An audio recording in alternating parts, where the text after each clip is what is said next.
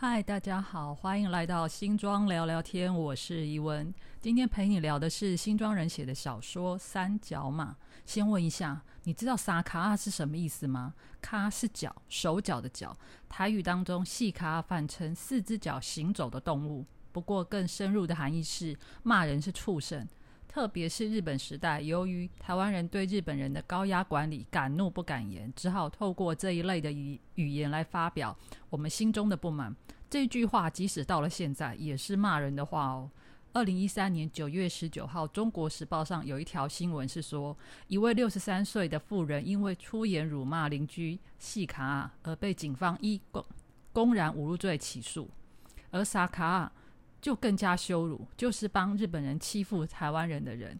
写这篇小说的作家是郑清文，新庄出生的散文家兼小说家。一九三二年出生在桃园，后来过继给新庄的亲戚为养子，而改姓郑。他在日本时代就读公学校，初中才开始学习中文。台大商学系毕业，一九五一年参加就业考试，而进入的华南银行上班，到一九八八年退休。他从一九五八年开始发表短篇小说，一直到二零零七年都还有作品出版。二零一五年的时候呢，与新庄的社区大学还有新庄在地画家简文仁老师联合出版《新庄往事：失去龙穴的旧镇》。我先提一下哦，郑清文真的是文组当中的人生胜利组。一般人都会觉得写文章会饿死，不少日志跨民国的作家。都还得兼做日文翻译，才有办法养家活口，所以宁可压下自己喜爱文学的嗜好，转去做自己没有那么喜欢但可以赚钱的工作。可是郑清文就有办法，先考上公家银行，拿到金饭碗之后安心写作。他的创作力丰富，长短篇小说应该超过二十本。这篇《三角马》在一九九九年出英译版。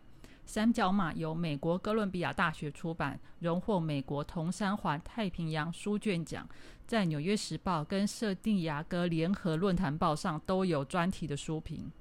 喜欢小说的朋友可以找郑清文的作品来看，他应该是台湾的短篇之王。他这么形容小说：小说是由三个部分结合而成，生活、思想、艺术。在他的小说当中，只要提到旧镇，讲的就是新庄。根据采访，地方耆老里面有提到，他在新庄的家就位于新庄老街上，所以很多短篇小说里提到不少新庄老街，街上的生活面相还有地理面貌都出现在小说当中。可以从读小说看到新庄这座都市人文景观的转变，特别是农业时代里街上重要景点的描述，人跟人接触的状况。这些都是网络时代无法查询，只能从文学作品里找到蛛丝马迹。千万不要以为早期的作家就认为他作品无聊，基本上郑清文就是冰山理论的实践者。他的文字很简单，结构很清晰，气氛很诡异，重点是情绪很黑暗。今天要介绍短篇小说《三角马》，就是这种作品。他的小说背景应该横跨日治到民国。好看的小说能跳脱时间背景，还让你有感同身受的情绪设定。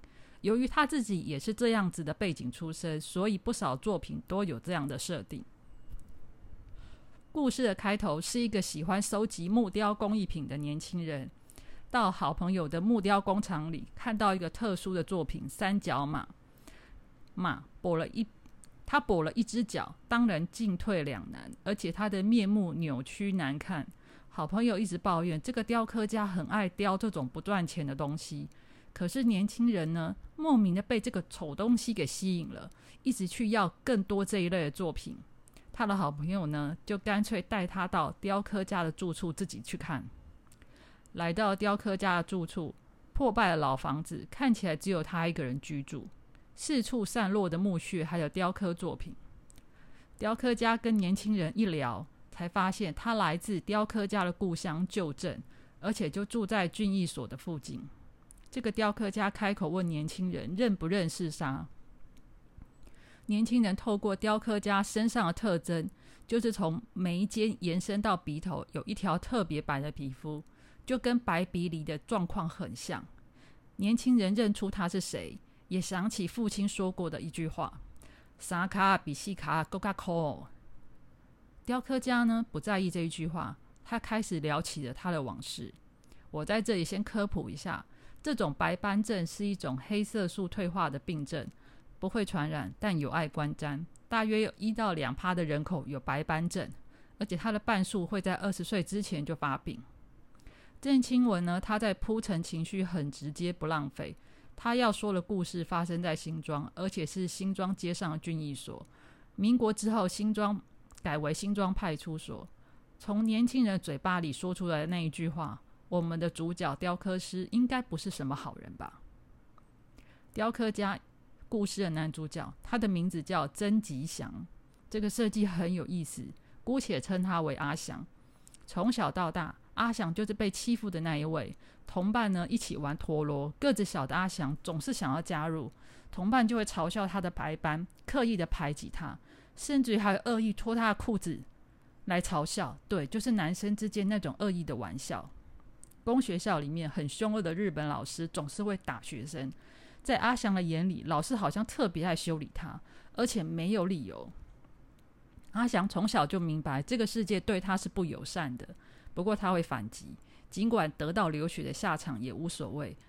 公学校毕业之后，就去台北舅舅开的食堂去帮忙。洗碗，还有外送餐点。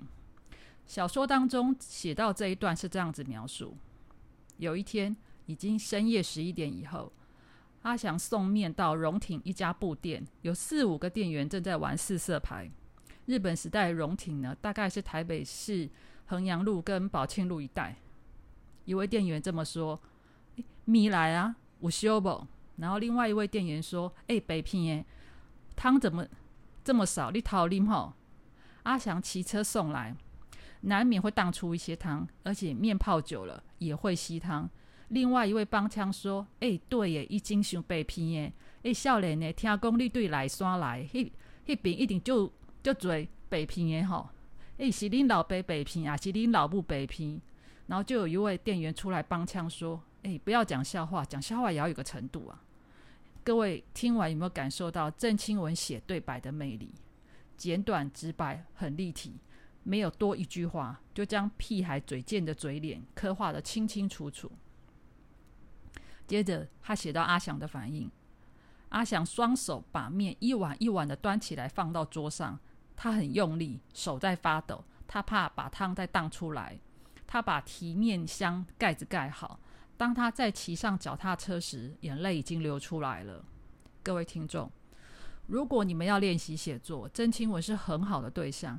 阿翔的反应用不到五十个字写完，单纯的用动作表达阿翔的内心世界，就像影片运镜，一镜到底，非常流畅。他没有任何的剪接，就把被霸凌者的羞辱跟怨恨感完全的呈现。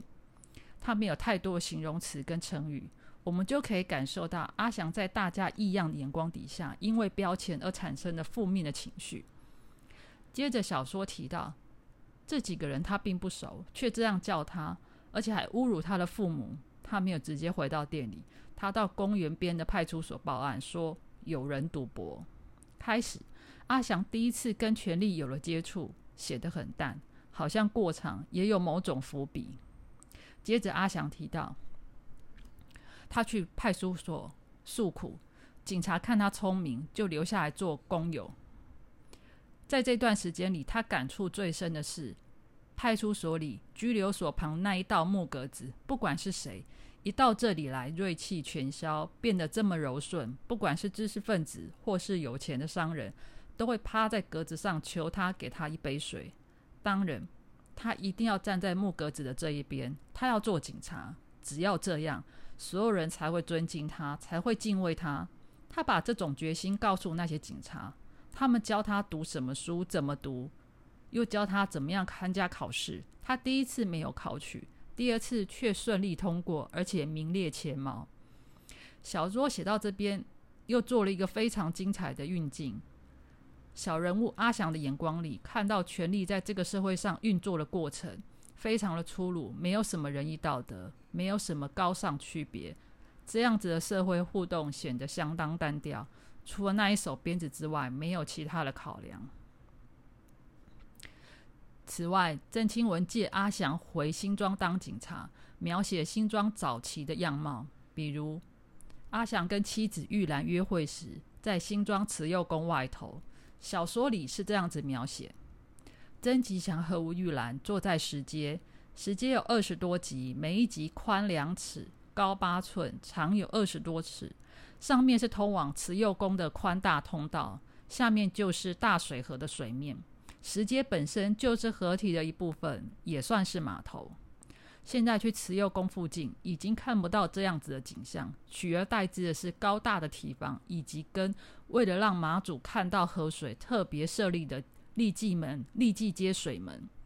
现代为了管理方便，禁绝接近水的任何可能性。加上台湾人对保存资料想法并不热衷，几乎没有照片留下来，只能透过文学作品去想象当时的风光。小说里，阿祥也不是随时都这么枯燥无趣的生活，跟妻子吴玉兰的交往过程，应该是人生中少有的粉红浪漫。青春的笑容，怎么看都充满了阳光灿烂。小说是这样子写：他们一起在宿舍后面的网球场打球。他的球技虽然不出色，就是指玉兰，他却喜欢他的体态。自从和他打球之后，他的影子一直出现在脑际中。他穿着白色的短衣、白色的短裤、白色的袜子，然后后面的的的。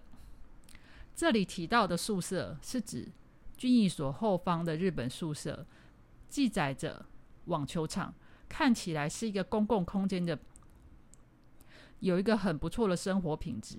不过，这里目前已经被新北市政府夷为平地，改目标改建成为两座大楼。回到小说的内容，在派出所警察的帮忙下，阿祥努力读书，考上了警察，回到了旧镇任职。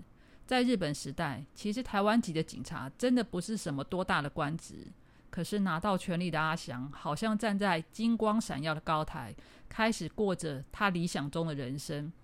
我们继续接着读下去。收集木雕的年轻人，他的父亲当年在旧镇是一个木匠。书里面阿祥提到，我因为要他做一个书桌，他迟疑了一下，我就打了他一个巴掌。他年纪比我大，我还是打他。我还记得他看我的眼神，眼睛里充满着憎恨跟愤怒，但我觉得权威比仇恨还要强大。我也记得那个叫阿照的屠夫，有人密告他猪肉里灌了水，他不承认，我就叫他吃水。现在我还听得见他哀叫跟求饶的声音。玉兰也曾经劝我不要太过分，因为旧镇是小镇，他家又是旧家，推算起来有三分之一的证明不是他家亲戚就是朋友，但我如何能放手？人在权威的顶端，沉醉其中。上面的几段是小说里曾吉祥对年轻人讲起他年轻时曾经做过的事。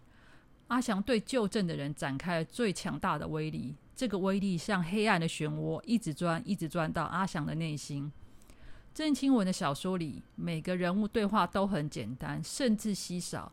越是情绪饱满的情节，越是用最直接的语言来书写。现代有很多小说或文章。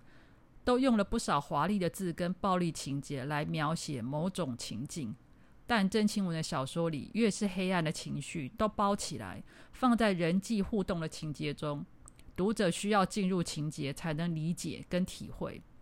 他的作品不像金庸小说那种用文字堆积刀光剑影，可以方便转化成影视节目。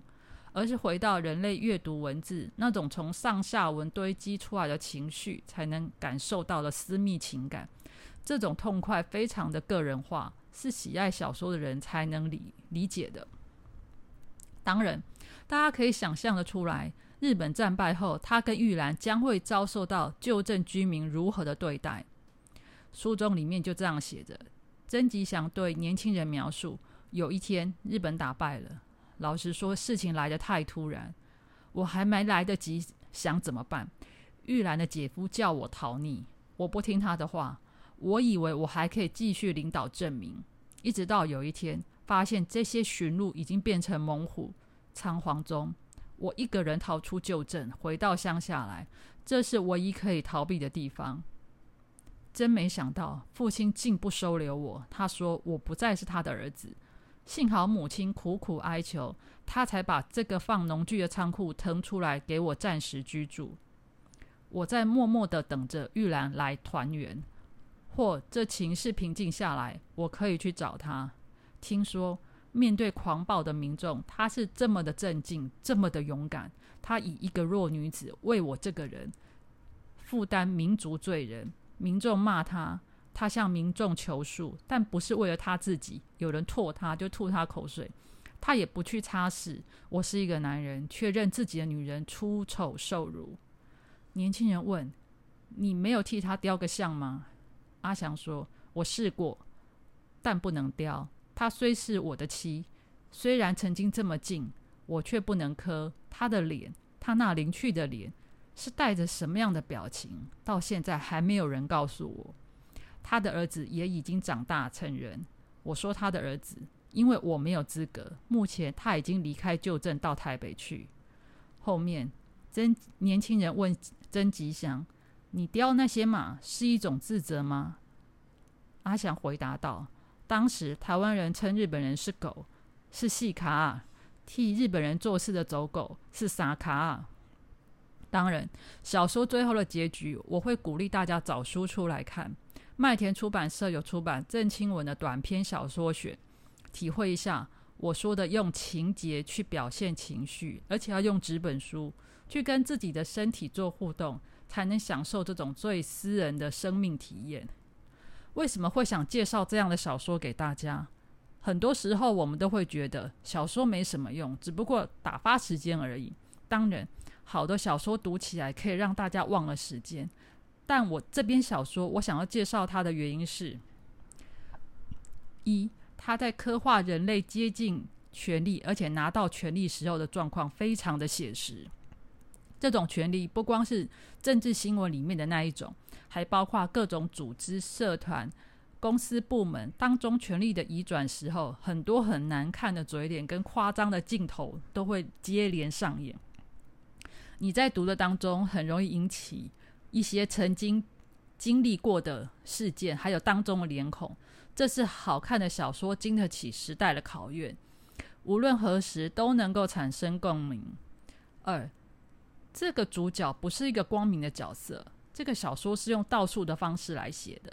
表面上，曾清文用一个很台湾人因果报应的方式来描写阿翔的后半生，但深入来说，这种深层的黑暗隐藏在每一个人身上。